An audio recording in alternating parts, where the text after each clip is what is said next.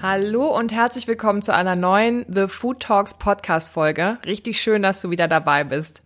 Mein Name ist Dr. Ann-Christine Picke und zusammen möchte ich mit dir das Thema Ernährung auf das nächste Level bringen.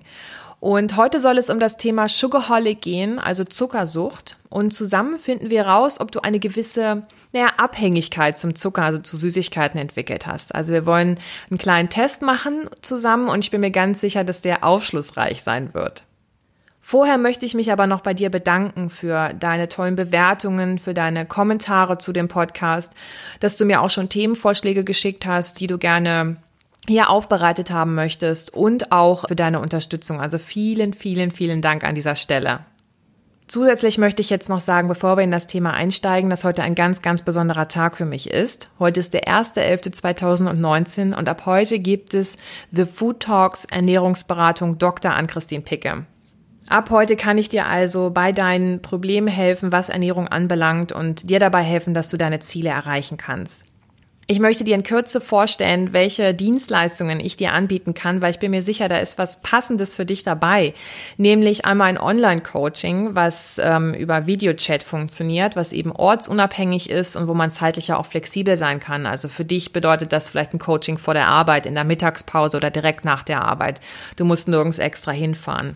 Oder aber, wenn du in der Nähe von Stuttgart wohnst, dass ich zu dir hinfahre, dass wir deinen Kühlschrank auseinandernehmen, dass wir dann schauen, was ist in deinem Vorratsschrank, dass wir schauen, welche Lebensmittel sind weniger gut für dich, welche sind sehr gut für dich, dass wir deine Ziele definieren und Lösungen für dich finden, dass du eben deine Ziele erreichen kannst.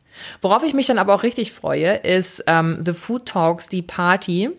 Das heißt, du kannst dir ja maximal fünf Freunde noch einladen und, und wir schauen uns auch gemeinsam deinen Kühlschrank und dein Vorratslager an und definieren dann eure Ziele gemeinsam und wie ihr euch gegenseitig unterstützen könnt, eure Ernährungsziele zu erreichen. Weil das Umfeld ist ja unglaublich wichtig und so könnt ihr euch mit Freunden direkt ähm, vernetzen.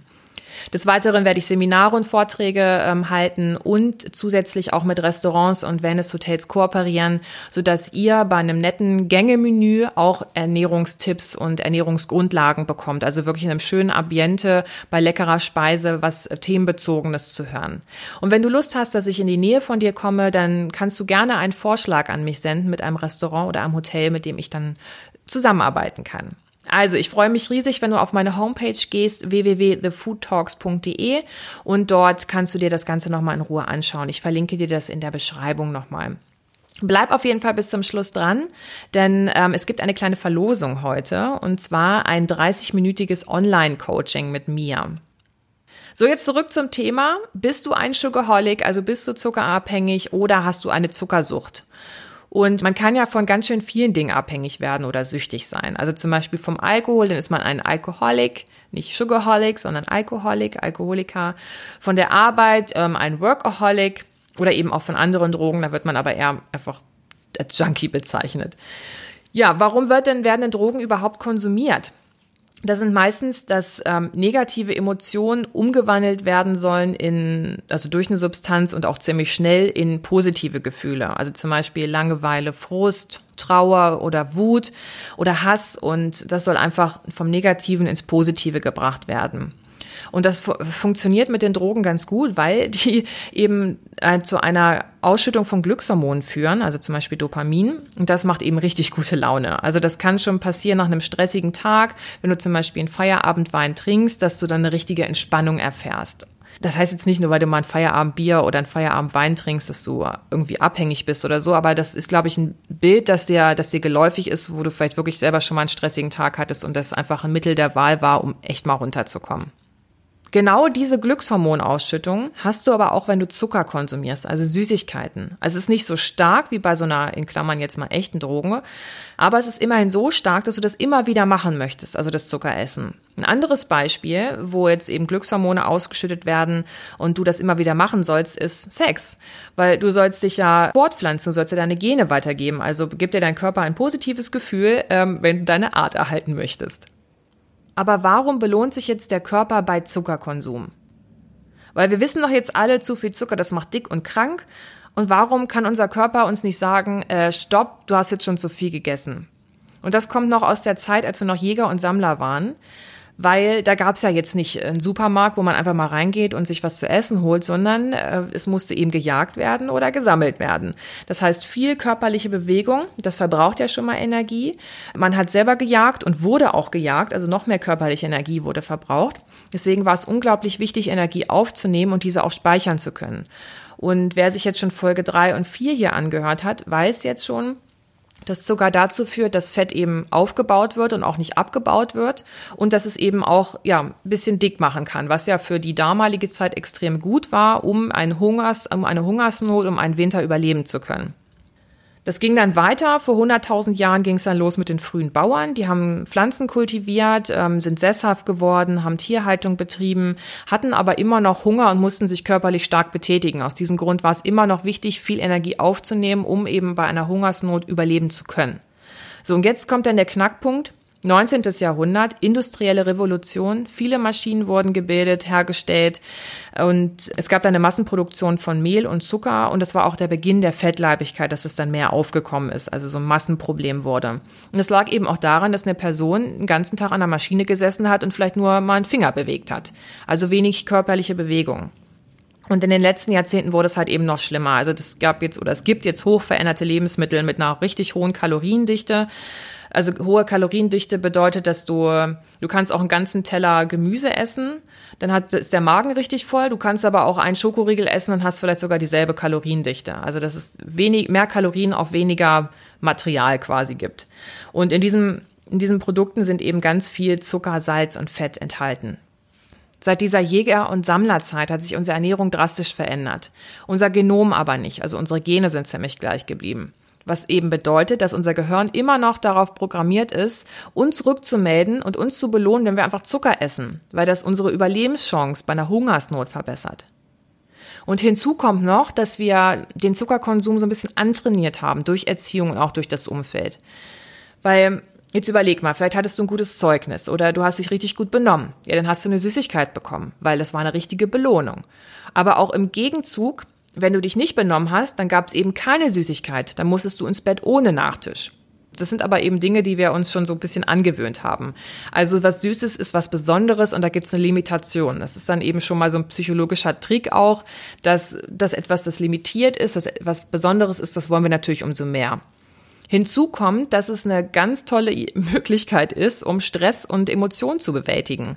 Also wer kennt sie nicht, die Stressschokolade im Büro, wenn der Kollege mal so richtig nervt oder abends eine Tüte Chips auf dem Sofa, um mal runterzukommen oder vielleicht noch eine Pizza hinterher, ein paar Gummitierchen, je nachdem, was die Person am liebsten mag, aber irgendwie sich mit Essen zu belohnen und dann ähm, negative Emotionen loszuwerden. Also davor hast du meistens einen krassen Drang nach was Süßen. Du kannst nicht anders, du musst es dann einfach essen. Gummitierchen, Chips, wie auch immer, Schokolade. Und dann beim Naschen so mehr Glückseligkeit, ne, Glückshormonausschüttung. Danach kann es aber wieder ein schlechtes Gewissen werden. Ne? Also zum Beispiel, oh Mist, ich habe die Diät schon wieder nicht durchgehalten, ich habe es schon wieder nicht geschafft, nur ein Stück Schokolade zu essen, sondern gleich zwei Tafeln. Oh Mist, das ist so echt so ein Teufelskreis. Und auch diese Frustration von danach kann man auch wieder super mit was zu essen betäuben.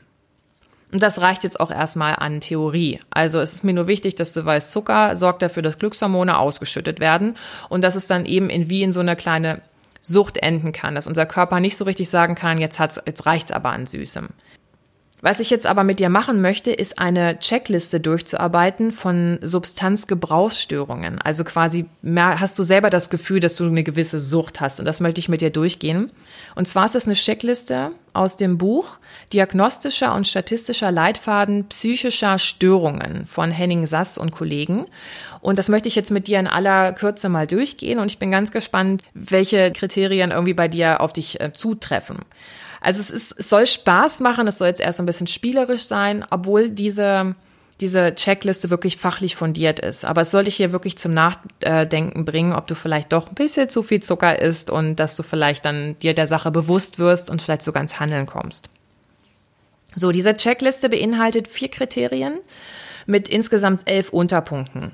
Und du kannst jetzt beim Zuhören dir so eine imaginäre Strichliste ansetzen oder anlegen. Und wenn du mindestens zwei dieser folgenden elf Kriterien erfüllt hast innerhalb des letzten Jahres, also zwei von elf innerhalb des letzten Jahres, dann ist es schon eine milde Sucht. oder eine milde Substanzgebrauchsstörung. Also ich bin jetzt gespannt, was du, ähm, welche, welche Punktzahl du dir selber so vergibst. Beginnen wir mit Kategorie 1, verminderte Kontrolle. Konsum von größeren Mengen und über einen längeren Zeitraum als ursprünglich beabsichtigt. Also Konsum von größeren Mengen, wenn wir das jetzt mal auf einen Alkoholiker beziehen, dann wäre das einfach mehr Bier, mehr Schnaps als jeder, als ein Otto Normalverbraucher und über längeren Zeitraum eben vielleicht schon seit dem Jugendalter oder wie auch immer. Wenn wir das auf Zuckerkonsum beziehen, Konsum von größeren Mengen kann sein, dass du vielleicht gestartet bist mit einem Stück Schokolade, sich das aber steigerte auf eine Tafel, auf zwei Tafeln, dann vielleicht noch eine Tüte Chips hinterher, dann vielleicht noch ein paar Gummitierchen, also dass sich da wirklich dass, dass du richtig viel Süßigkeiten essen kannst, in kürzester Zeit sogar. Und äh, über einen längeren Zeitraum als ursprünglich beabsichtigt. Ich glaube, das trifft auf uns alle zu. Wir haben das wahrscheinlich alle schon seit dem Kindergarten genascht. Punkt zwei: Wunsch, den Konsum einzuschränken mit eventuell erfolglosen Versuchen. Und was mir sofort in den Kopf kommt, ist Stichwort Diät.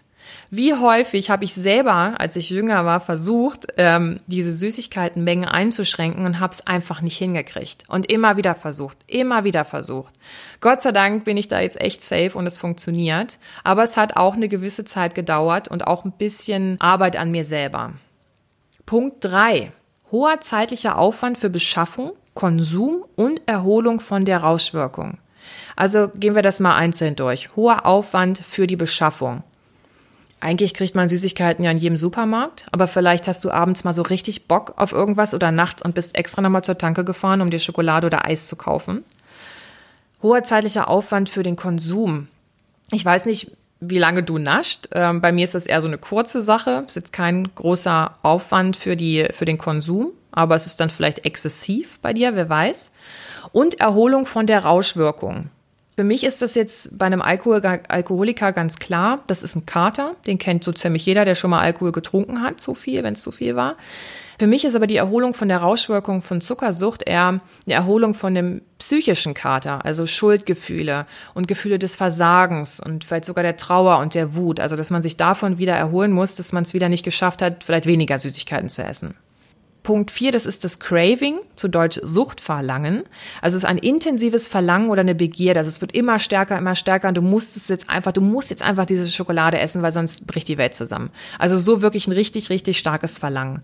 Und das wird dann eben nach einer bestimmten Substanzwirkung gelindert. Eben in diesem Falle bei einer Zuckersucht vielleicht eben durch Zucker. Also in psychologischen Theorien wird eben bei einer Entstehung einer Abhängigkeit eben das erlernte Verhalten dafür wichtig. Also es hat einen hohen Stellenwert. Und demnach wird eine Abhängigkeit, Abhängigkeit als ein erlerntes Verhalten verstanden. Also, dass es eben durch bestimmte Reize ausgelöst wird. Das könnten Umgebungsreize sein, wie eine Flasche Schnaps bei einem Alkoholiker oder der Rauch, der Zigarettenrauch äh, von, von Zigaretten eben bei einem ja, zigarettenabhängigen, nikotinabhängigen Menschen.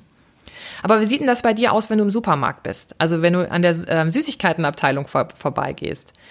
Ist da so ein Impuls, den du nachgeben musst, der dann immer stärker wird? So, oh, ich brauche diese Gummitierchen jetzt, ich muss die jetzt kaufen, weil ich brauche die jetzt einfach. Oder ist das so, du gehst da lang und bist total entspannt? Also ich kann nur aus alten Zeiten von mir sprechen, dass ich diese diese Süßigkeitenabteilung häufig auch einfach gemieden habe, weil ich wusste, ich kaufe dann was.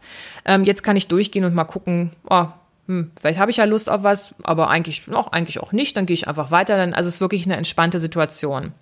Wie sieht denn das bei dir aus? Ist es was, dass du dieses Suchtverhalten hast? Dann äh, einen Strich in deine Strichliste quasi. Kommen wir zu Kategorie 2, soziale Beeinträchtigung, Punkt 5. Wiederholter Konsum, der sich negativ auf wichtige Lebensbereiche wie Arbeit, Schule oder Familie auswirkt. Also dass ein Wiederholer, wiederholter Konsum sich negativ auswirkt auf Lebensbereiche wie Arbeit, Schule oder Familie. Ich glaube, Arbeit und Schule ist jetzt von Zuckersucht nicht so betroffen, aber vielleicht sogar die Familie. Weil möglicherweise hast du ja schon mal heimlich genascht und danach die Packung versteckt. Und das ist ja dann nicht unbedingt, ähm, dass man gelogen hat, aber es ist halt ein gewisses Verstecken oder Flunkern und ein Schamgefühl vor dem Partner oder vor der Familie. Und geht's weiter mit Punkt 6. Fortgeführter Konsum trotz daraus resultierender zwischenmenschlicher Probleme. Könnte natürlich sein, dass der Partner dann diese Packung findet, dass man heimlich genascht hat und dass es dann in, in einem Streit ausbricht. Punkt 7. Reduzieren oder Einstellen anderer Aufgaben und Aktivitäten zugunsten des Substanzkonsums. Ich glaube, dass man nicht unbedingt Aufgaben und Aktivitäten aufgibt, damit man naschen kann. Aber vielleicht hast du das ja schon mal erlebt. Also ich wäre super dankbar, wenn du das mit mir teilst. Zu Kategorie 3, riskanter Konsum. Körperliche Schädigungen und Gefährdungen durch wiederholten Konsum. Also, dass man sich körperlich schädigt oder gefährdigt durch, dass man es wieder isst. Das ist eher was Unbewusstes. Denn es ist zwar mehr in den Medien jetzt, aber ganz viele wissen immer noch nicht, wie gefährlich Zucker eigentlich ist in großen Mengen. Bei Alkohol ist klar, zu viel Alkohol, Leber kaputt. Bei zu, zu viel Zucker passiert das ja genauso, da kann auch die Leber kaputt gehen. Zusätzlich kommt es noch zu Übergewicht, Diabetes, Bluthochdruck, Herzinfarkten, erhöhtem Krebsrisiko schlechte Gedächtnisleistung, Leistung, also man wird sogar noch ein bisschen dümmlich und es kann zu Depressionen führen. Das ist also eher unbewusst, Trotzdem wird es dann halt ja gemacht. Punkt 9. Fortgeführter Konsum trotz Vorliegen von körperlichen und psychischen Folgeschäden. Also du isst es, obwohl du weißt, es ist körperlich für mich nicht gut und seelisch schon mal gar nicht. Also das ist schon eher eine bewusste Entscheidung. Ne? Seelisch ist ja eher so dieses, oh, danach, dass man so, oh, ich habe das schon wieder nicht gepackt, ich bin so doof, ich kann gar nichts, dieses, dieses Gefühl, dass man sich selber runtermacht. Und körperlich ist dann eher zum Beispiel, ist, ist jemand übergewichtig und, und, und weiß, okay, ich müsste jetzt weniger Süßigkeiten essen, macht es aber trotzdem. Oder halt zum Beispiel bei einem Diabetes, ne? Also das ist dann wirklich eine Krankheit und da wird dann nicht auf Süßigkeiten verzichtet, sondern lieber Medikamente eingeworfen, wie zum Beispiel Metformin, das senkt nämlich die Blutzuckerspiegel oder Insulin gespritzt. Klar, bei einem Typ-1-Diabetiker, der selber kein Insulin mehr herstellen kann, natürlich muss der Insulin spritzen, ansonsten ist es lebensbedrohlich.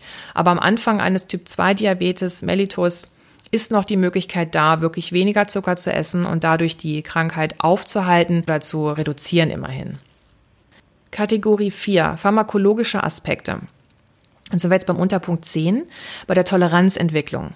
Wenn man das jetzt auf einen Alkoholmissbrauch mal überträgt, dann ist es einfach, es geht mit einer Flasche Bier los, dann geht es über eine Kiste Bier, über ein Fassbier und dann fällt es so hin zu Schnaps. Also, dass man immer mehr trinken muss, um diesen Kick zu bekommen. Beim Zucker kann das ähnlich sein. Es fängt vielleicht mit einem Stück Schokolade an, geht über eine Tafel Schokolade, über zwei Tafeln und so weiter. Punkt 11. Entzugssymptomatik bei Konsumkarenz beziehungsweise reduzierten Konsum. Also Konsumkarenz bedeutet, dass man wirklich das gar nicht mehr zu sich nimmt und reduzierter Konsum, gut, erklärt sich von selber, dass man eben weniger davon zu sich nimmt. Wer sich jetzt schon ein bisschen mit zuckerfreier Ernährung beschäftigt hat, der weiß, dass ähm, ein Entzug von Zucker folgende Symptome aufweisen kann, nämlich Kopfweh, schlechte Laune und Unruhe. Das ist nach ein paar Tagen wieder weg, aber das gibt es tatsächlich. Es gibt wirklich Entzugserscheinungen. So, und jetzt sind wir durch mit dieser Checkliste. Und jetzt bin ich mal gespannt, wie viele Unterpunkte irgendwie bei dir gepasst haben, dass du innerhalb des letzten Jahres eben diese Kriterien erfüllt hast. Und wenn du zwei bis drei Kriterien erfüllt hast, dann ist es so ein leichter Schweregrad. Vier bis fünf ist ein moderater Schweregrad. Und über sechs Kriterien, wenn die erfüllt worden, dann ist es so ein schwerer Schweregrad. Und das halt eben, ja, eine Substanzgebrauchsstörung irgendwie vorliegt. Also wie gesagt, es soll jetzt trotzdem Spaß gemacht haben und es soll dich einfach nur dazu bringen, dass du dir bewusst wirst, dass du vielleicht möglicherweise zu viel Zucker zu dir nimmst in Form von Süßigkeiten und dass du, dass ja dieses Bewusstwerden ist einfach für dich wichtig, weil unser Körper selber kann das ja kaum steuern. Also der hat jetzt keine richtige Zuckerbremse. Man kann das wieder erlernen, indem man einfach Zucker reduziert und einfach den Geschmack daran gewöhnt, dass es, dass, dass man eben nicht mehr so Mengen an Zucker braucht, sondern einfach ein bisschen weniger, dass auch wirklich ein Stück Schokolade ausreichen kann und dass es nicht wirklich Tafeln sein müssen, sondern echt nur kleine Mengen. Das kannst du also lernen. Und es ist dann, wäre auch schön natürlich, wenn dieses Bewusstsein dann dich dazu bringt, dass du ins Handeln kommst und dann sogar Zucker reduzierst. Und ja, jetzt kommen wir dann auch schon zum letzten Teil, nämlich die Verlosung des 30-minütigen Online-Coachings. Und zwar dafür teile bitte bei Instagram unter dem heutigen Post, mit dem, wo der Titel auch der Folge draufsteht, deine Erfahrungen im Bereich Zuckersucht und vielleicht traust du dich ja sogar deinen Score, also deine, deine Kriterienanzahl zu posten. Falls nicht, nicht schlimm, das ist jetzt kein äh, Kriterium, um ähm, bei der Auslosung mitzumachen, aber es ist ein Kriterium, einen ähm, Kommentar dazulassen. Und ich werde dann innerhalb einer Woche einen Gewinner auslosen. Das werde ich dann auch online live machen und das, äh, dann wirst du Bescheid wissen, ob du das 30-minütige Online-Coaching mit mir gewonnen hast. Ich würde mich riesig über Abonnements, über Kommentare und Bewertungen von dir freuen, auch gerne Themenvorschläge. Und ja, wir hören uns dann spätestens in einer Woche bei Instagram, äh, wenn ich das auslose. Das mache ich dann, wie gesagt, dort live. Oder halt eben auch hier im Podcast bei der nächsten Folge. Also eine wunderschöne Woche für dich. Mach's gut.